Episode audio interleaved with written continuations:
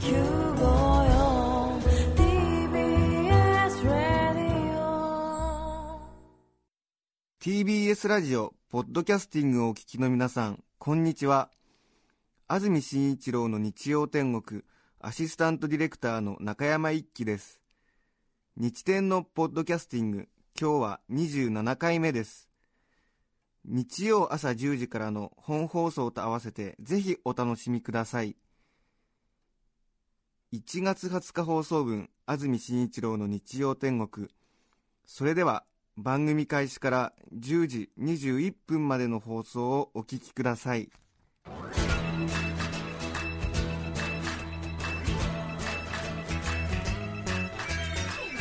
安住紳一郎の日曜天国。おはようございます。1月20日日曜日朝10時になりました。TBS アナウンサー安住紳一郎です。おはようございます。中澤由美子です。皆さんはどんな日曜日の朝をお迎えでしょうか？さて赤坂の天気ですけれども空は青空ではないですが光った白い空が一面広がっています。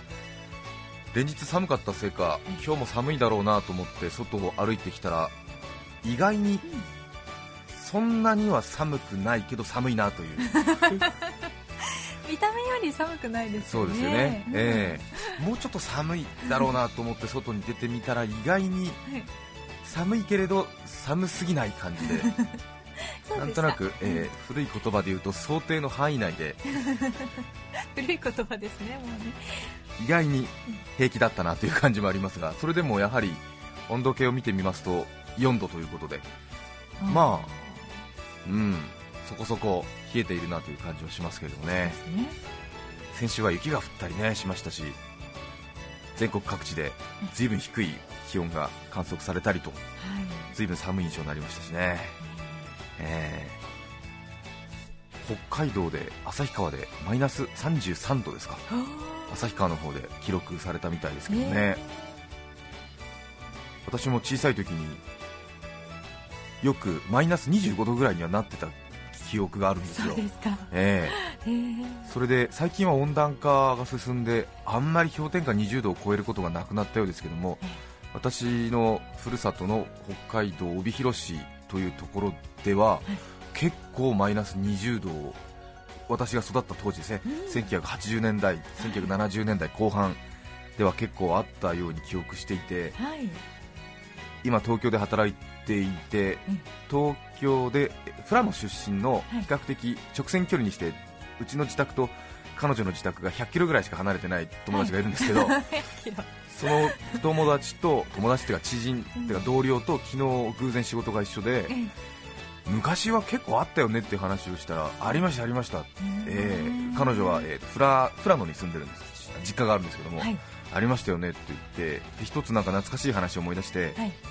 小学校中学校だと思うんですけどえっ、と朝の最低気温が氷点下25度を超えると学校の始業時間が1時間遅れるんですよ。それで朝のニュースを見てドキドキしながら みんなで今日は結構寒かったけど25度超えてないかな25度超えてると学校が8時半から始まったりするならばはい。9時半から始まることになるんですよねへえ。確か30度を超えると私学校が休みになったような気がするんですけどね。そういうなんかええ。最低気温が低ければうん緊急措置的に学校の始まる時間が遅くなったりするんですよね。嬉しいです。ね、ええ。子供心に。で子供心にうん。寒いんだったらもっと徹底的に寒くなりゃ学校休みなのみみたいな感じで 朝の、まあ、多分当時は NHK だったと思うんですけども、その地方で放送される今朝の最低気温はみたいな、マイナス23度でした。みたいなあ惜しいみたいな。そうか意識する数字だったんですね。そうですよね。ボーダーラインで、えーボーダーラインで。結構寒かったですけどねでもね、えー想像がつかないですけどね、はい。朝起きるとあの鼻がコリコリしてるんですね。え ー多分皆さんもねきっとあの旅行とか行ってちょっとねあの暖房の効かない温泉地とかで経験したことがあるんじゃないかなと思うんですけども、えーあの布団に入ってる体は比較的暖かいんですけど 外気に触れてる顔が一番寒いので特に鼻の頭が寒くて寒くてで鼻の頭って結構ね脂肪分があったりするんで、えーここになぜかあの気温が集中してですね、えー鼻の頭がコリッコリコリコリしてるんですよね。凍ってるってこと？凍ってるわけじゃなくて 長い間低温にさらされてこうなんかあの油があれですよねあのラーメン丼の中にスープいつまでも入れとくと脂肪が固まりますよね。白くなりますよね。ああいう感覚で頭の脂肪も少しちょっと硬くなってるんですよ。じゃあ温めてほぐさないとそう。温めてほぐさないと頭がコリコリしてるんですよ。多分あの北国出身の方だと多分共感していただけると思いますけどね。あとなんかニュースでもやってましたけどあの水道がね凍結してしまって出なくなってしまうということがあるんですけども、え全国のニュースでなんか旭川のそのマイナス33度を記録したときにその地元の人が水道の凍結が起こってしまって大あらわですみたいなニュースありましたけどあれはちょっと地元の人からしてみるとあれ分かってない人のやることであれは結構あの準備不足の人だからなんかこう、うん、あのダメじゃない。ダメじゃないっていう感じですね、なんか大変迷惑ですみたいな顔してたけどお前ができてないからだよっていうふうに 多分北国の人は突っ込んでいたはずだと思うんですけど、ね抜水線って言ってあと抜く水の線って書くんですけども、ええ。ご存知ないですよね。そうですね。え。抜水線っていうのが必ずついていて、ええ。今はあのセントラルヒーティングとかになってるんであんまりないそうですけども、はい。昔は必ず抜水線っていうのがありまして、ほうほうその水道を下ろすっていうあの単語があるんですけども、ええ。えー今夜は水道を下ろしておいた方がいいんじゃないかっていう。そうだねっつって、えはい。ー夜になるとあのテレビとか見てると8時ぐらいにはい。ニュース速報みたいな感じでピロピロピンポンピロピロピンポン。明日の朝は大変寒さが予想されるために水道の凍結にご注意くださいっていう水道凍結注意報というのが出るんですけども、えーそれを見ると、あららら、お母さん、ちょっと水道下ろしてた方がいいんじゃないって言ったら、ええ。あそうだねって言って下ろすっていう作業、それは抜水線を使うっていうことなんですけど、へ水道の蛇口を全開にして水をブワーって出すんですよね、ーはいはい。するとその横にあるですね、はい。ガスの元栓みたいなですね、はい。それよりもちょっと大きい水道のあの流す時のレバーのような抜水栓っていうのをですね、はい。レバーを上から出してガチャンってやるとですね、はい。ブルクーンとか言ってですね、それとで吸われて要するに外に見えてる部分の水道管から水が一気になくなるということが起こってそれで要するに凍結しないという、あえーで地底にある水道管には水が通ってえてそうですね。各各家庭にはあの出てる水道管のところから水が一切抜けてなくなるという抜水栓っていうのがあるんですよ、それを使うとはい。凍結しない、っていうかそれをしないと次の朝水が出ない。大変なことになりますよね、それで大抵本州からお嫁さんに来た人とかはそれを忘れてしまうので、はい。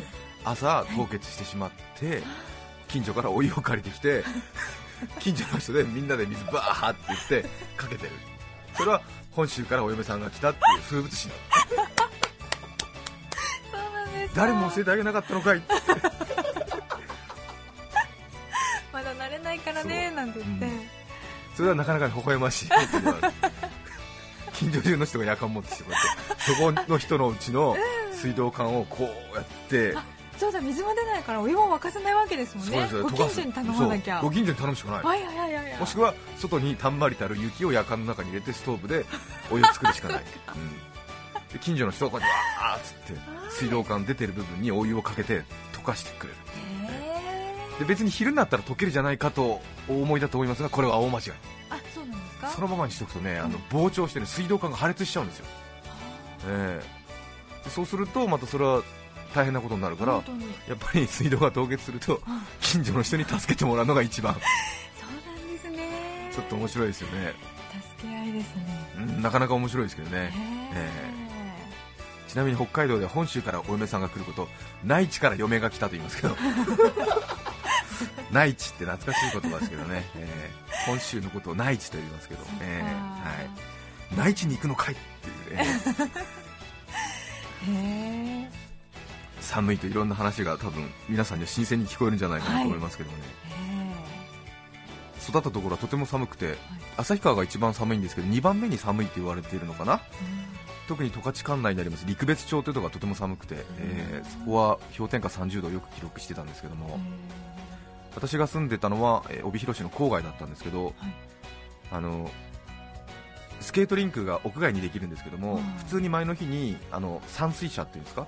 あのグラウンドとかに水をまくようなあの水の入ったタンクを荷台に積んでその後ろにこうなんか水がジャーって出るようなあのよく国道を掃除してるようなえ車を1台持ってきて、それをグラウンドでぐるぐるぐるぐる6周ぐらい水まいて次の日になるとそこがスケートリンクになるんですけど、あそれであの私が住んでる比較的郊外の方に河川敷ちょっと大きな十勝川という川がありまして河川敷にその散水車が回ってたんですよ、はい。それで幼心にうわここにスケートリンクができるんだと思ってちょっと嬉しかったんですよ、でそういうなんか屋外の簡単なスケートリンクでも街の方に行かないとなかったんで、なんで郊外のここに作るんだろうと思ってすごいドキドキしてたんですよね、はい。で23日したらこうやっぱりピカピカ光る氷ができてきて、はい。あれなんでこんな人のいない郊外にスケートリンクを街が作るんだろうなんていう風に思っててええ幼心にあ役人は相変わらずバカだなと思ったんだけど なんて計画性のないところに町営スケートリンク場をとか思ってそれでそろそろもう氷がいい塩梅かなと思ってで姉と2人でスケートの靴を持ってでそこに歩いて行ったんですよ、はい、ええ。それでなんでこんなとこにリンク作ったんだろうねお姉ちゃんなんつって。誰も来ないのにって言われて 喜んで河川敷に行ったんですよ。い。はい。ええで子供心になんかこんな近所にできて嬉しいっていうのとね。このリンク独り占めできるし、ねえ。一番先に滑りたいって気持ちがあったんで、はい。姉と2人でうん15分か20分ぐらい歩いて行ってて興奮してい。ざ滑ろうと思ったら何かがおかしいんですよね、まあ、当然人がいないってのもあるんですけどちょっとねスケートリンクの、ね、断面がまず粗い。うん。それから明らかになんか泥がなんかその上に乗ってたりとかしてうん。おかしいなっていう話をちょっと姉としててこれはお姉ちゃんスケートリンクではないんじゃないかっていう風な話をしてですね。はい。そしたら姉がですねなんか看板みたいなのに指さしましてですね。ああこれはスケートリンクじゃないね。実験場だねって言って そしたらそれはまあ大人になってから分かるんですけど某大手タイヤメーカーの寒冷地のそのタイヤのテストのための氷のリンクだった。へえどういうことが言いたいかというと大手タイヤメーカーがその寒冷地テストをはい。するぐらい寒いところ っていうんですよね。ええ。スリップのスリップのテストををするためええのそのリンクだったんでリンクっていうかそのちょっとわざとあえて作ったアイスバーンの、えーなんていうんですか試験場だったんですよね。そうだったんですね。うん。でも幼心にそれはどう見ても新しいスケートリンクにしか見えなくて スケート靴を持ってったらどうもなんかねねりしちゃいましたね。調子がおかしいな。っていう、そっか。懐かしいですね。はい。実験場にするぐらいはい。典型的に寒いところだっていうことなんですよね。うん。そんなことを思い出しましたけれども大きくなったんですね。そうですね、えーちょっとねでもあの寒いと本当に嫌だなと思うんですけどもなんか一方でちょっと誇らしい気持ちもあって、本当、えねーそうなんですよね。この東京の寒さなんてねうん。へでもないですね。そうですね。はっきり言いますとへじゃないですね。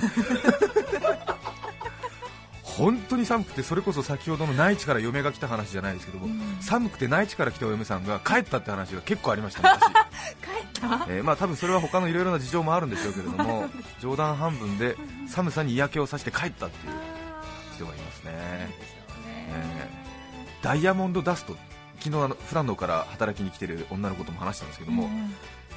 ダイヤモンドダストなんて珍しいことでも何でもないですね。そうなんですか、えキラキラするんですよね。そうなんですよね、でさらに、えーと予備知識を加えるとこうキラキラあれはあの空気中の水蒸気が一瞬にして固まってしまったんで空気中にものすごい小さい氷の結晶ができてキラキラ輝いてるっていう風に見えるんですけども、ええ。あのキラキラ輝いてるダイヤモンドダストにはい。息をかけると、い。余計あの水蒸気で水分がついて余計キラキラするんですよ、へえ。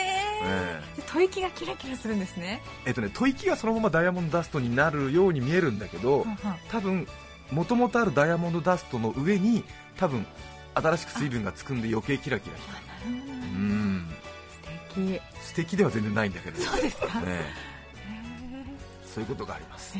はい。あとうん高校時代とかになるとおおしゃれづくじゃないですかみんな。えそうですね。すると当然朝髪を洗ってくるっていう行為をする人たちがたくさんいええてえ。それで多分あのもうお分かりだと思いますけれども半乾きで外に出ると天然ソバージュなの全員がなんでソバージュになるんだ？あれはねなんででしょうね。生乾きでね外に出ると 要するに髪がバリッバリになるんですけどそれがねあのなんでか知らないけどねソバージュになるね ぐるぐるぐるぐる。多分あまりにも寒くてただのコールじゃないんですね、えスパイラルになっちゃうあれはねものすごく面白いですよ。へはい。バリッバリになってることがいてですね、えーそれに吹雪いたりすると白いカラーリングがつくんですえ樹氷みたいな。樹氷みたくなるんですよね。あれはとても面白いなと思って見てましたけどね。ちょっとなんか寒いニュースを聞きましてちょっとふるさとを懐かしく思う気持ちがありましたけれども。でもあの暖房が結構しっかりしてるんで、はい。室内だと多分関東の方が寒いんですよね、あー。えそうなんですってね。ー北国はガンガンにストーブをつけるのでえ部屋の中ではみんな T シャツ着て過ごしたりするんですよね。それで外に出てるときはしっかり着込んで外に出てで家に帰ると裸足に T シャツとかになって、ええ。えそれでなんかガンガン火を燃やすみたいな、ーはい、地球温暖化みたいな感じで えー、でもねこう湿度がまたあるじゃないですか。そうですね。北国の場合は、えだから長野で私も寒い思いを2年ぐらいしましたけど、東京より心地いいなと思いました。そうですね。湿度があるのはね随分助かりますけどもね、ね。乾燥することがあまりないのでね、ね関東ね特に群馬なんかはカラッカラですごいですもんね、うんうん。話が長くなりましたが今日のメッセージテーマはこちらです。最近びっくりしたこと。目黒区のちょいデブ母ちゃんさん女性の方からいただきました。ありがとうございます。最近というよりも何も18日の金曜日に大失敗をやらかした自分にとてもびっくりしました18日おとといですね。18日は次男の私立高校の併願推薦の願書を出願する日でした。学校からの注意事項が書かれたプリントを次男のことだから読み飛ばしたり内容が頭に入っていないだろうと動き回る次男を追いかけながら朗読して解説して納得させて相当息子にとってはうざいことをしていました。そして受験高校の最寄りの駅までの回数券を渡して困ったことが起きたら駅員さんに相談しなさいと送り出しました。帰ってきて話を聞いたら駅でお金を借りたと息子は言うではありませんか。えなんで？と驚く私に次男の一言。母さんが渡してくれた回数券あれ土日専用回数券だったよ。ガーン。初めての高校受験で一番舞い上がっていたのはこの私でした。平日の回数券もあって間違ったならまだしも家には土日の回数券しかなかったのに間違えるなんて。自分のあまりのボケっぷりに本当にびっくりしました。借りたお金をその日のうちに返しに行かせたのは言うまでもありません。受験の本番じゃなくてよかった親が足を引っ張るところでした。それにしてもこの緊急時にお金を貸してくださった駅員さんは本当に感謝しております。明日はいよいよセンター試験です。もう親が何かやらかすことはないのですが無事に終わることを願っています。うーんなるほど。土日の専用の回数券ねありますよね、ええ。土日回数券を息子さんに渡してしまったと。はい。で息子さんは、えー平日なのでそれでは乗れないということで、駅員さんにお金を借りて乗ったという。ねよかったですね。よかったですね息子さんは自分ではお金は一銭も持っていなかったんですよね。そうですよ思っててもよかったですね。そうですよね。あ中田さんそういうふうに感じ取られまし いやいやいやいやいや。た全く微笑ましい話とは聞かずに。なんでこの息子は自分でお金を一銭も持っていなかったんだろうかという。持ってくるもんじゃないかなと思って、ええええええ。そうですよね。すいません。いえいえいいお話だったのに。いやいやいや、はい。あそうですね。なるほど。そういうふうに取られたという。そうですよね。はいラジオネーム毒アナコンダ三太夫男性の方ありがとうございます。スーパーのレジにすごい美人がいました。ドラマかなんかの撮影かともいいカメラが回っているんじゃないかと周りをキョロキョロ見渡したほどです。彼女の笑顔がまた素敵でした。それは全国駅弁祭りの会場だったので多分1日だけのレジ係だったものと思われます。二度と彼女を見ることはありませんでした。小さな話だとねお思いでしょうが確かにありますよね、ええ。ええ。綺麗すぎて。綺麗すぎる店員さんを見ると一瞬本当にえなんで？なんで？っていう。どうして？っていうねそういうことを特に男子はよく思いますね。そうなんですね、うん。どうして？そうなんだ、すごいなんか幸せな気持ちになる時がねありますよね、へえ。ええ。坂戸市の花園さん女性の方ありがとうございます初めてどん兵衛で年越しをしてみようと思い3分経って蓋を開けたらうどんの方でした。びっくりっていう、うん。どん兵衛。かそうですね。うん、お湯かける段階ではね細いしよくわかんないですよね。そうですよね、ええ。いやお湯かける段階でわかると思いますけどね、ええ。カップそば、カップうどんですよね、お湯をかけて、でも多分どん兵衛は4分じゃなかったかなっていう気がしますけどね、ええ。へ実生活から来る感想って怖いですね、4分だったような気がしますけどね、ー そこですか。皆さんからメッセージお待ちしています。番組にメッセージを送ってくださった方の中から抽選で5名の方に何かと便利でシュールな表紙があなたの日常を演出します。日展オリジナルノートをプレゼントいたします。今日のテーマは最近びっくりしたこと。皆さんからのメッセージお待ちしていますそして番組では皆さんから曲のリクエストも募集しています。ぜひメッセージにはリクエスト曲も書いて送ってください。それでは今日の1曲目を紹介します。豊島区のあたろうさん男性の方からいただきました。ありがとうございます。オリビア・ニュートン・ジョンザナドゥどうぞ。1月20日放送分安住紳一郎の日曜天国10時21分までをお聞きいただきました。著作権の問題がありリクエスト曲は配信することができませんので今日はこの辺で失礼します。安住紳一郎のポッドキャスト天国。今週末はセンター試験でしたね。しっかり聞いてねリスニング。やっちゃいけないカンニング。飲み込みづらいのイカリング人生やり直しが効くのはハンドボールだけです。どうぞ今日一日慎重に。954TBS ラジオです。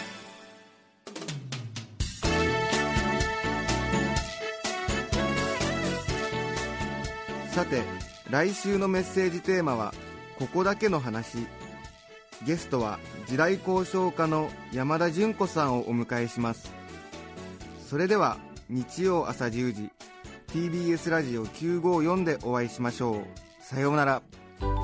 安住紳一郎の「ポッドキャスト天国」これはあくまで試供品皆まで語れぬポッドキャスト。ぜひ本放送を聞きなされ。TBS ラジオ954「Oh. oh.